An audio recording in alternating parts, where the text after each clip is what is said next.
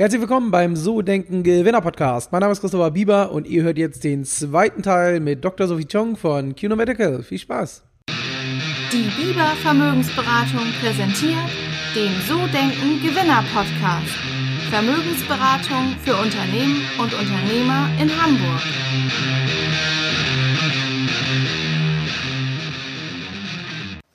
Wollte ich gerade sagen, man hört ja so ein bisschen so schon diese Leidenschaft, Passion, also viereinhalb Jahre und trotzdem gefühlt so wie am ersten Tag, so ein Stück weit. Ähm, was treibt dich an? Also was ist es? Wo willst du hin? Wieso Vollgas? Ich meine, du wirst nicht irgendwie einen Acht-Stunden-Tag haben, sondern ähm, wieso immer noch so am Brennen? Was ist das Ziel? Ja, also also so weil ich klar, dieses Problem einmal sehe. Firma, aber auch natürlich dein persönliches, weißt du? Das ja. ist natürlich schon spannend, das rauszufinden. Also ich finde ja, ich finde ja, man soll Probleme lösen. Und wenn man ein Problem sieht, dann soll man das ansprechen und anpacken. Im Großen wie im Kleinen, im Privaten wie im Professionellen. Also ich halte ja nichts davon, wenn, wenn, wenn man irgendwie mit etwas unzufrieden ist, mit einer Situation und dann im stillen Kämmerlein sitzt und da rumnölt, aber das nicht irgendwie versucht zu lösen. Und, ähm, und so ist es auch mit, mit dem Problem der Gesundheitsversorgung. Ich habe das einfach zu oft gesehen. Ich habe das zu oft im Studium gesehen, äh, im Beruf, da aber auch in, in meinem persönlichen Umkreis und ich persönlich. Ich habe vor ich habe vor sechs Monaten ein, ein Baby bekommen und ich musste medizinisch indizierten Kaiserschnitt machen. Und es war für mich unmöglich herauszufinden, welcher Arzt denn an dem Tag sozusagen mich operiert und Informationen zu diesem Arzt zu bekommen. Und dann dachte ich mir so, das kann doch nicht sein. Das kann doch nicht sein, dass so ein wichtiger Eingriff, der für, für mich persönlich so wichtig ist, dass ich da einfach ins Krankenhaus laufe und irgendwer wird mich dann aufschneiden.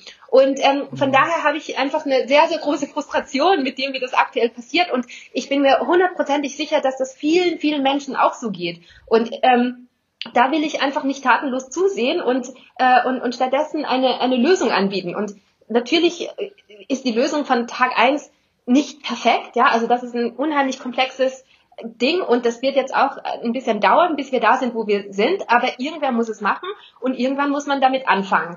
Und ähm, das wäre gerne ich und äh, von daher ist das schon, ja, meine Passion, aber die Passion ist, ist, ist dadurch entstanden, dass ich dieses Problem sehe und es mich einfach absolut frustriert, jedes Mal immer wieder Patienten zu sehen, die nicht ordentlich behandelt werden oder die nicht oder die gar nicht behandelt werden, weil sie falsch beraten werden, weil sie nicht den ordentlichen Zugang haben, weil sie nicht die richtigen Ärzte sehen. Und das kann doch nicht sein, dass wir in einer so modernen Welt leben und eines der wichtigsten Themen in unserem Leben, nämlich die Gesundheitsversorgung, noch immer so schlecht dargestellt wird. Mhm, okay. Ja, erstmal äh, nochmal natürlich herzlichen Glückwunsch nachträglich. Ähm, aber das ist natürlich ein großes Ziel. Also ähm, wie sieht's aus, wenn es, es wird ja in den viereinhalb Jahren wahrscheinlich auch Rückschläge gegeben haben. Du sagst es gerade, du warst jetzt gerade vor einem halben Jahr ja selbst in der Situation und bist noch nicht da, wo du hinkommen willst. Ähm, wie gehst du damit um, wenn mal was nicht so läuft, wie wie du willst, oder aber auch wenn du mal morgens aufwachst und denkst, boah, heute muss jetzt nicht unbedingt sein. Ähm, wie machst du das? Gibt's da so Rituale, irgendwelche Routinen, die du für dich gebildet hast?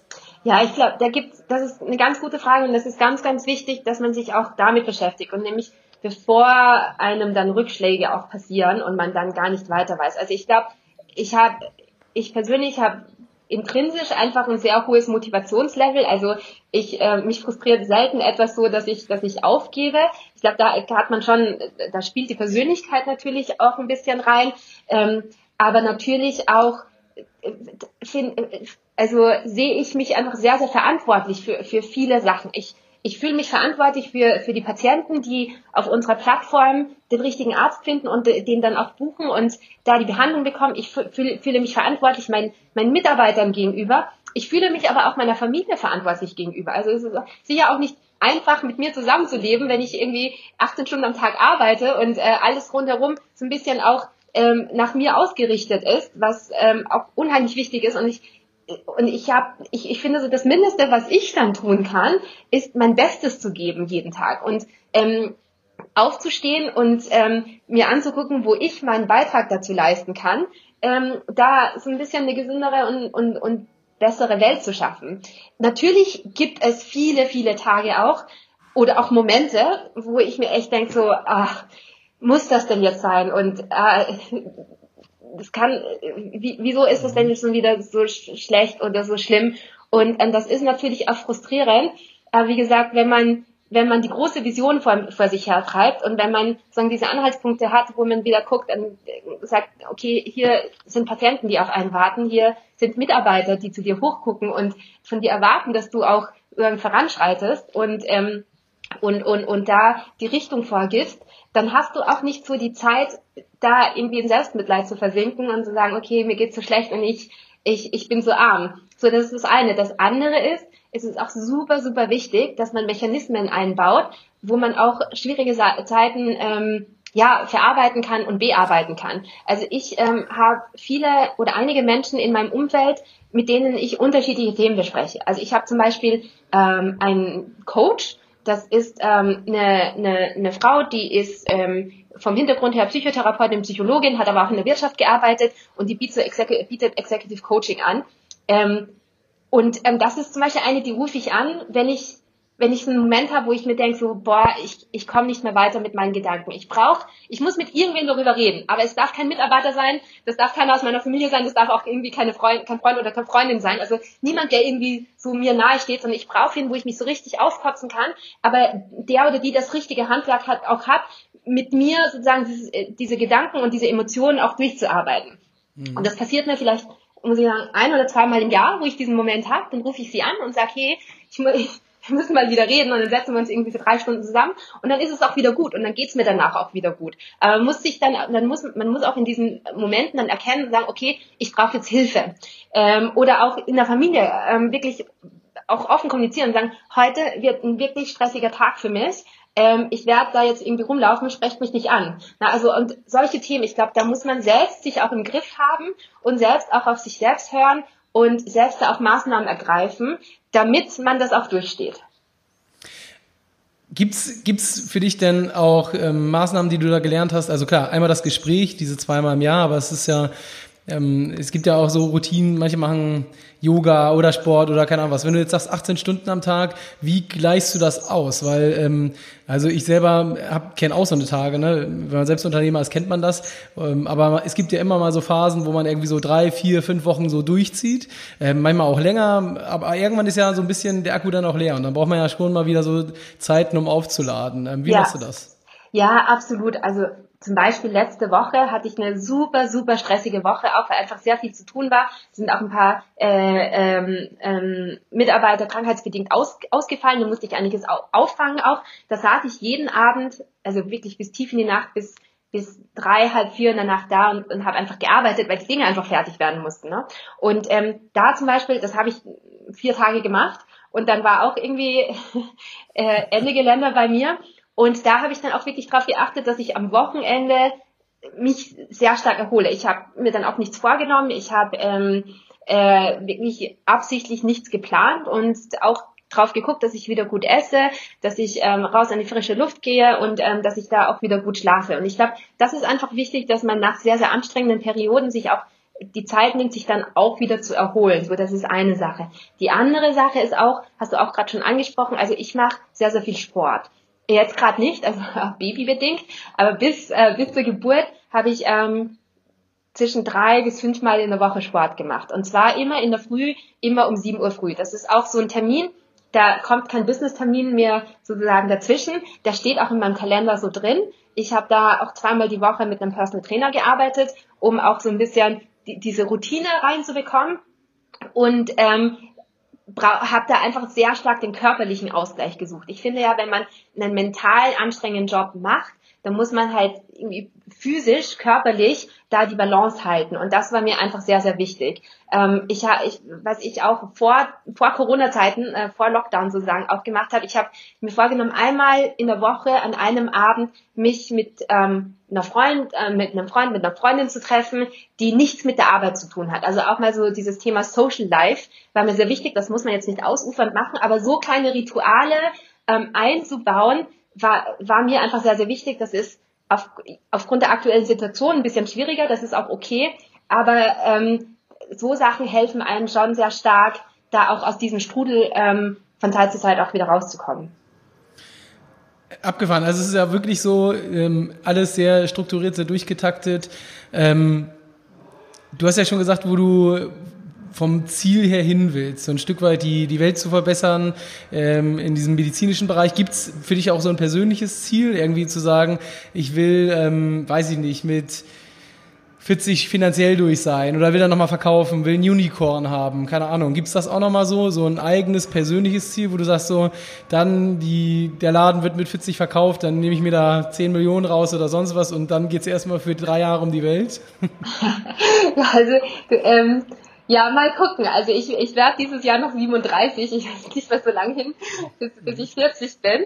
Ähm, also mein persönliches Ziel ist es, dass ich dass, dass die Plattform, die ich gerade baue mit Cuno Medical, mal richtig, richtig groß wird. Also wirklich so ein Name, wo man sagt, die, die sich neben so Namen wie Amazon und Airbnb einreihen kann. Das ist nicht nur mein berufliches Ziel, das ist auch mein persönliches Ziel. Ich möchte eine Plattform schaffen, die für, für das Thema Gesundheit steht, die für ähm, Gesundheitsversorgung steht, die für Vertrauen steht, die für Technologie und Fortschritt steht. Und wenn ich das geschafft habe, dann kommt meiner Meinung nach alles, alles sowieso hinterher. Ne? Dann kommt der Börsengang, dann kommt der Exit, dann kommt die finanzielle Unabhängigkeit, dann kommt ähm, auch vielleicht die geistige Unabhängigkeit wieder, also auch weniger Druck und so weiter. Ehrlicherweise, da mache ich mir aktuell weniger Gedanken darüber, weil ich glaube, dass wenn ich mein primäres Ziel erreiche und nämlich diese globale Plattform aufbauen kann, dann kommt alles andere danach. Dann bin ich auch glücklich, dass ich das erreicht habe und dann, dann ja, dann, dann fügt sich das. Und ob ich dann noch eine Weltreise einlege oder nicht, ehrlicherweise, das ist mir gar nicht so wichtig. Ähm, ich, ich tick da auch gar nicht so. Ich bin auch, mittlerweile kann ich es auch zugeben, ich bin auch so ein kleiner Workaholic. Ich arbeite einfach sehr gerne sehr viel, weil mir die Themen auch Spaß machen. Und von daher habe ich gar nicht so einen, so einen Endpunkt geplant, wie ich sage, okay, und ab dann mache ich was anderes oder ab dann switche ich um, ich könnte bis, bis zum Umfallen das machen, was ich heute mache. Ähm, was mir da einfach wichtig ist, ist, dass es wächst und dass es erfolgreich ist und dass es Sinn macht und dass wir damit möglichst viele Menschen erreichen. Und das sind eher die Themen und die Gedanken, die mich jeden Tag umtreiben. Sehr cool. Ich würde gleich gerne auch noch so ein bisschen über QNO Medical reden. Ähm, Jetzt bist du ja sehr engagiert, voll fokussiert, ähm, aber hast ja auch noch über 50 Mitarbeiter bei dem Unternehmen. Wie, wie nimmst du die mit? Wie führst du die? Was sind so, ich meine, ähm, ich habe jetzt bei mir knapp über 30 und man muss ja immer gucken, das eigene Tempo, das ist ja nicht unbedingt das der anderen. Ähm, und man muss auch ein bisschen aufpassen, dass man irgendwie jedem gerecht wird letzten Endes. Ähm, wie machst du das? Gibt es da irgendwie klare Abläufe, Strukturen? Irgendwelche Prozesse, die ihr eingeführt habt? Ja, ganz, ganz viel. Und äh, absolut, das ist auch etwas, wo ich, glaube ich, persönlich am meisten gewachsen bin, mit dem Team quasi zu wachsen und da mhm. auch als, als, als Führungspersönlichkeit mich zu entwickeln. Und ich bin bei Weitem, glaube ich, noch nicht da, wo ich eigentlich sein sollte und wo ich mich hinentwickeln möchte. Aber ich glaube, das, das ist auch eine Sache, die nie endet. Ich glaube, ich werde auch nie an den Punkt kommen, wo ich sage, okay, und jetzt bin ich, jetzt bin ich fertig und jetzt bin ich der, der perfekte oder die perfekte CEO. Ähm, ich glaube, das ist immer, das ist, das ist äh, ein, ein lebenslanges lebenslanges Lernen. Ähm, ja, gute Frage. Ich glaube, das müsstest du fast meine Mitarbeiter fragen, wie ich das mache. Ich habe natürlich, ich mache mir natürlich sehr, sehr viele Gedanken dazu. Ich glaube, was halt ähm, was mir am wichtigsten ist, ist dieses authentische Führen. Also mir ist das, mir ist Transparenz sehr wichtig, mir ist Ehrlichkeit sehr wichtig. Ähm, und das versuche ich tagtäglich zu leben und auch ähm, bei uns sozusagen einzusetzen. Das heißt, das fängt von so äh, ja, Prozessen an, wo wir einmal die Woche als gesamte Company zusammenkommen, wo wir unsere Zahlen präsentieren, wo wir durch die einzelnen Teams gehen, das ist immer montags zu mittags, ähm, und einmal sagen, okay, was sind die Projekte, wer arbeitet woran, ähm, was sind gerade unsere Probleme, was hat gut funktioniert, was hat nicht gut funktioniert. Ähm, das machen wir jede Woche, das ist auch mit Anwesenheitspflicht, ähm, da muss auch jeder kommen und es muss auch jeder zuhören. Und da werden auch wichtige Themen ähm, sozusagen kommuniziert.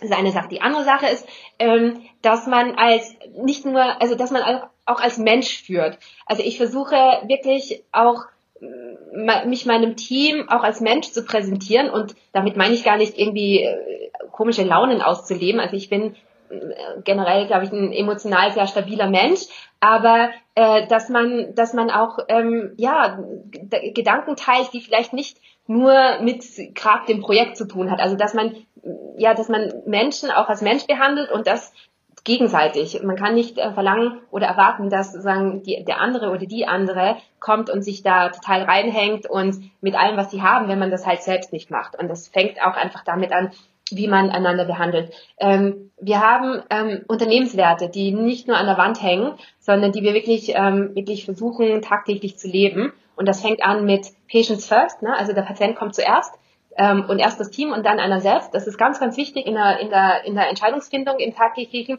Aber mhm. das ähm, äh, wir haben auch einen Wert, der heißt zum Beispiel No Assholes, ne? also keine Arschlöcher, das ist ein bisschen vulgär. Mir war es ganz, ganz wichtig, das auch so auszusprechen, zu sagen, okay, wenn du ein schlechter Mensch bist, du kannst dann noch so gut sein, du hast keinen Platz hier bei Kuno. Und wir werden, mhm. wir, wir werden uns, also wir, wir, wir leben auch danach und, äh, und, und, und handeln auch danach. Und ähm, so Themen sind, glaube ich, sehr, sehr wichtig. Und ähm, das, das Dritte ist auch, dass man ja, zum Thema Ehrlichkeit auch nochmal. Das sehe ich bei ganz vielen anderen Unternehmen, dass man Schwierigkeiten verschweigt oder einfach sagt, okay, die Zahlen waren jetzt nicht so gut. Ähm, und wir sprechen das aus. Wir sprechen das aus und sagen, okay, letzte Woche haben wir, haben wir das und das so nicht erreicht, wie wir es eigentlich erreichen wollten. Mhm. Aber hier, das sind die fünf Maßnahmen, die wir machen, um da wieder hinzukommen. Und ich glaube, das ist einfach sehr wichtig, dass man, dass man dieses Vertrauen schafft und dass die Mitarbeiter vielleicht nicht mit allem einverstanden sind, mit allen Entscheidungen, die man trifft. Das wird auch nicht möglich sein. Aber dass die zumindest sagen, okay, ich finde es gerade nicht cool und ich, ich gefällt mir gerade nicht, aber ich verstehe. Ich verstehe, wieso das so entschieden wurde. Und das ist mir immer sehr wichtig. Hm, okay. Und ähm, so Thema Mitarbeiterbindung, Motivation, gibt's da bestimmte Sachen, wo du sagst, ich meine, klar, der eine oder andere wird vielleicht dann auch mal 18 Stunden arbeiten müssen, aber es ist ja auch immer so die Frage, wie, wie lange hält das wer durch, beziehungsweise wie, wie motivierst du die? Wie ja. versuchst du die zur Höchstleistung zu treiben? Gibt's da bestimmte Benefits für langfristige Mitarbeiter oder wenn jemand bestimmte Leistungen erbringt?